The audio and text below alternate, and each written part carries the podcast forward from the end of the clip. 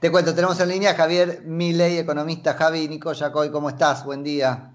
Buen día, Nico, querido. Un gusto enorme poder hablar contigo. Lo mismo digo. Este, bueno, acá estamos. Ayúdanos un poco a entender esto que, que, pasó, que en realidad es, es, más de lo mismo, digamos. Es cepo, pero más fuerte, menos libertades. ¿Cómo hacemos? Bueno, de vuelta, es una medida eh, inmoral impulsada por un gobierno liberticida.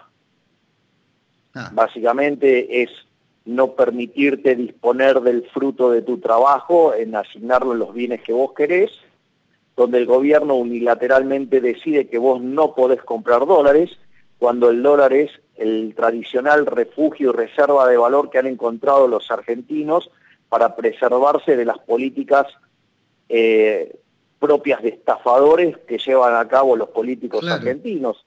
Eh, porque básicamente lo que busca el cepo es obligarte a demandar pesos por la fuerza para incrementar la base imponible del impuesto inflacionario y así robarte una mayor proporción de tus ingresos.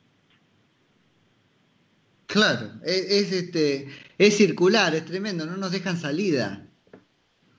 No, no, no, y, y la cosa es mucho más delicada de aún en los términos que los presentan los economistas del gobierno como la propia señora Cecilia Todeja, ¿no?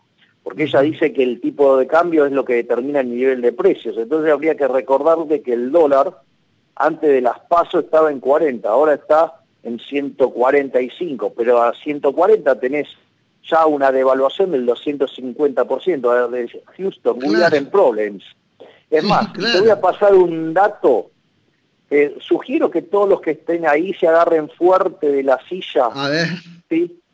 Porque, digamos, básicamente, cuando vos calculás el tipo de cambio convertible, es decir, pasivos monetarios, es decir, base monetaria, LELIX y PASE, hay que recordar que las LELIX y los PASES son emisión monetaria futura, ¿sí? Contra reservas, ¿sí? Contra reservas de libre disponibilidad, ¿Sabes cuánto te da esa cuenta? No tengo ni idea, pero debe ser tremenda. 1300. Ah, nada. Nada, para, para aquello de lo que estamos hablando es igual a nada. No, no, no, no, no, no, no, para, para. Estoy hablando de cuál sería el tipo de cambio de cobertura. Es decir, base ah, monetaria, y pases dividido las reservas de libre disponibilidad. Perfecto. o sea, Tremendo, un montón. El tipo de ¿eh? cambio de cobertura te da 1.300. No, creí que me decían 1.300 millones de reserva. Ah, una locura. Sí, claro, exacto.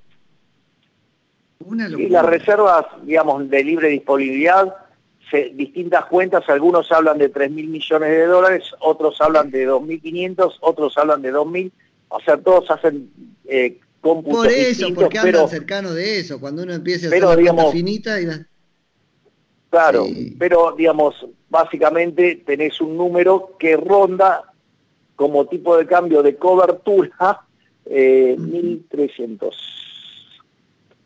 Qué impresionante. Ahora, esto que llamás tipo de cambio de cobertura, que sería, bueno, es un instrumento técnico, digamos, em, ¿tiene algún efecto en la toma de decisiones? ¿Es algo que este, quienes conocen lo usan para sacar cuentas? No, es una medida, digamos, del desequilibrio y del descontrol monetario que tenés. Claro. Es decir, eh, esa redacción, digamos, se, se vía inflación. Sí, sí, sí, totalmente. Totalmente. Qué impresionante. Bueno, y la inflación que empieza a aparecer ahí, nosotros hemos hablado, vos venís anunciando hace mucho el tema de la inflación, nos eh, explicaste este, tema del rezago, empieza a aparecer también en los números oficiales. exacto, es más, vos pensás lo siguiente, que una inflación mensual del 3%, bueno, fue 2,7, ¿no? Pero con el 70% del índice parado, ya sea porque hay 40% de los componentes en una economía en cuarentenada, 30 puntos pisados o controlados, con solo moviéndose el 30% del índice, el punto es que entonces la inflación está en torno al 9, 10%, o sea que si vos anualizás ese número, estás en torno al 200%, o sea, estás en hiper. Sí. Porque una hipermoderna es arriba de 150. Ahí va, porque esa es otra cosa que nos explicaste en otras notas, que ahora no hay que pensar en la hiper en los números de Alfonsín. En este número, en este mundo, los números cambiaron. Claro, porque pensá lo siguiente, Nico, en la década del 80, que Argentina en el 89 concluye con la, la hiperinflación de Alfonsín, Argentina tenía 50 veces más que la inflación del promedio de la región de América Latina, es decir, desde México para abajo. Hoy ese número es 3%. Entonces 3 por 50 te da 150. O sea, bueno, de hecho fíjate que Argentina hoy con la inflación que tiene, ya está tercero en el ranking mundial de inflación. Viene Venezuela, que tiene una inflación arriba del 4.000%, creo que es 4.900 y algo. Después viene Zimbabue y después venimos nosotros. O sea, que Argentina está entre los tres países con más inflación del mundo. O sea, Argentina tiene un problema. Pensá que en el mundo hay 99 países que tienen inflación de menos del 3%. Sí. No, no, es tremendo. No lo saben resolver, no lo quieren resolver, no la entienden, porque por ahí tenemos que entender nosotros que tenemos políticos que no la ven. No, no, no, no, no. Para mí es una acción deliberada porque mm. en el fondo es para cobrarte impuesto inflacionario. Fíjate que pese, la inmoralidad de pese de acusar de delincuentes, aquellos que se quieren refugiar en el dólar, te prohíbe comprar dólares, te, obliga a incrementar artificialmente la demanda de pesos para meterte más impuesto inflacionario. O sea, y los políticos, o sea, avalan eso, ¿por qué? Y porque son más recursos para ellos. Pensá que con una demanda de dinero que puede estar en torno a 10 puntos del PBI, 50% de inflación, son 5 puntos del PBI que te están robando los políticos, o sea, de manera deliberada sin pasar por el Congreso. Sí, totalmente. Ahora, no nos terminamos de... La sociedad no termina de entenderlo, ¿no es cierto? Y a mí me gusta que vos hablas de impuesto inflacionario este, continuamente para denotar, este, bueno, eso que es. Pero más bien decimos, bueno, con un poco de inflación está bien vivir, Sí, eso lo dijo Alfonsín. Se, se terminó yendo con 5.000 de inflaciones mayoristas. El fracasado hiperinflacionario de Chascomús. bueno, hay, que, este le, dan el este título del padre de la democracia, digamos, cuando se la pasó junto a Dualde torpedeando el, el, gobierno de la Rúa. Sí, sí, sí, bueno, es complicado. Nosotros miramos lo que queremos ver, ¿viste cómo es?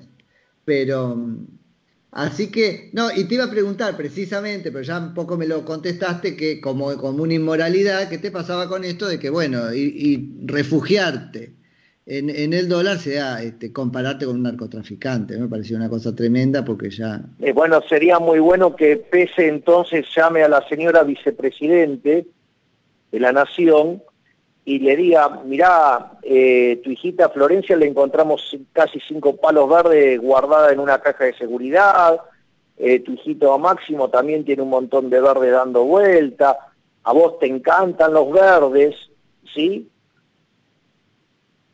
Sí, sí, sí, sí, completamente. Digo, porque la señora, este o sea, de hecho, eh, ¿Dónde están las regalías de Santa Cruz? Sigue siendo todavía un misterio que, uno nunca supo dónde las guardó el, señor eh, Néstor Carlos.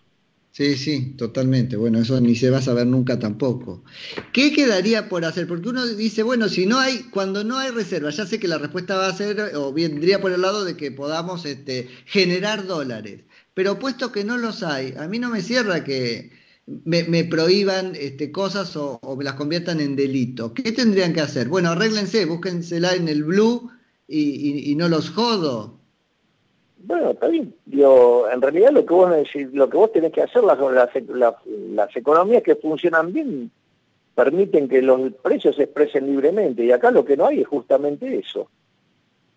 Es decir, porque acá hay un, par de cráneos, digamos, liderados por la, Cecilia, la señora Cecilia Todesca, que es la que dice esta cantidad de aberraciones, porque uno puede decir, bueno, lo dice un economista, vaya y pase. Ahora, día después aparece, digamos, el, presidente de la nación diciendo que las divisas no son para acumular, son para, eh, como es, utilizar en el proceso productivo, digo, es de una arrogancia pero infinita.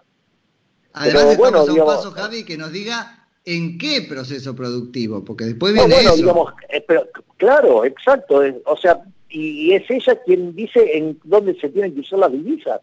O sea, yo creo que eh, Hayek necesitaría toda una, una, nueva vida entera para escribir la nueva versión de la fatal arrogancia para el caso argentino, donde el pelotudo de Levi Cesati se llevaría 30 tomos, ¿no? O sea, digo, Levi Cesati, o sea, está en el top de los pelotudos fatalmente arrogantes, pero digo, los que están en el actual gobierno, que creen que, el precio es el correcto, digamos, o sea, que... Me hace reír, Javi, porque ayer lo escuché a Levi, Levi que es alguien que tiene, tal cual, como mucha, ha sido puesto en el podio por la sociedad, y uno no puede estar tan equivocado. Y la verdad que es una máquina de decir pelotudeces.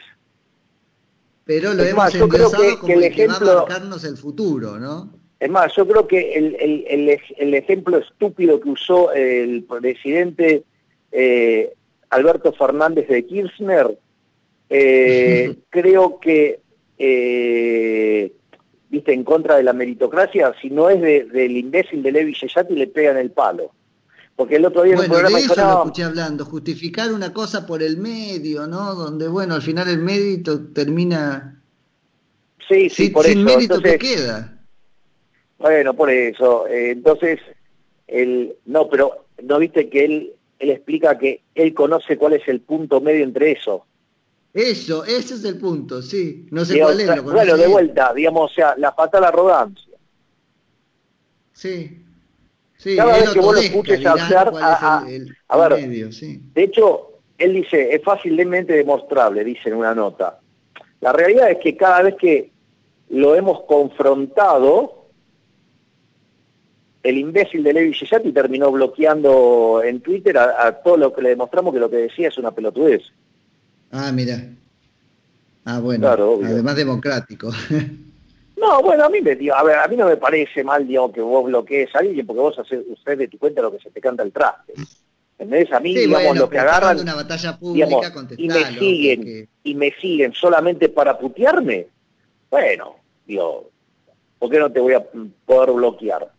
si en el fondo, digamos, o sea, a los haters, digamos, o sea, no me parece mal bloquearlo. Lo que pasa es que él bloquea a aquellos que le demuestran que es un pelotudo.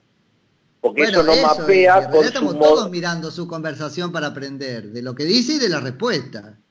Eh, bueno, está bien. Pero a él no le gustan aquellas respuestas que dejan en evidencia que él es, es un pobre pelotudo. Claro, tenemos un problema ahí. sí, claro, obvio. O sea, solamente va a dejar a aquellos que le digan que es un genio. Bueno, y de, esa encerrona hay que salir. Javi, me quedo sin programa, así que te agradezco como, como siempre ahí los centros que nos tiraste, nos vamos a quedar pensando en eso eh, toda la semana.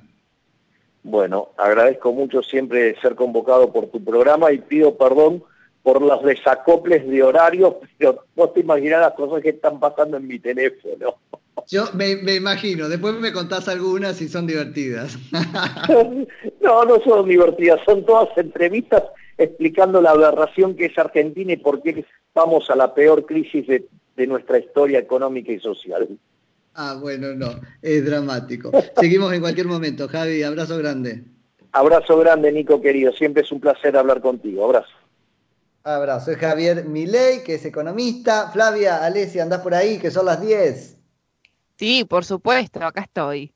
Bueno, pero nos vamos. Nos queda despedirnos. Sí, así que este, hasta mañana, Flavia Alesia. Hasta mañana, Nico. Flavia Alesia, es la locución.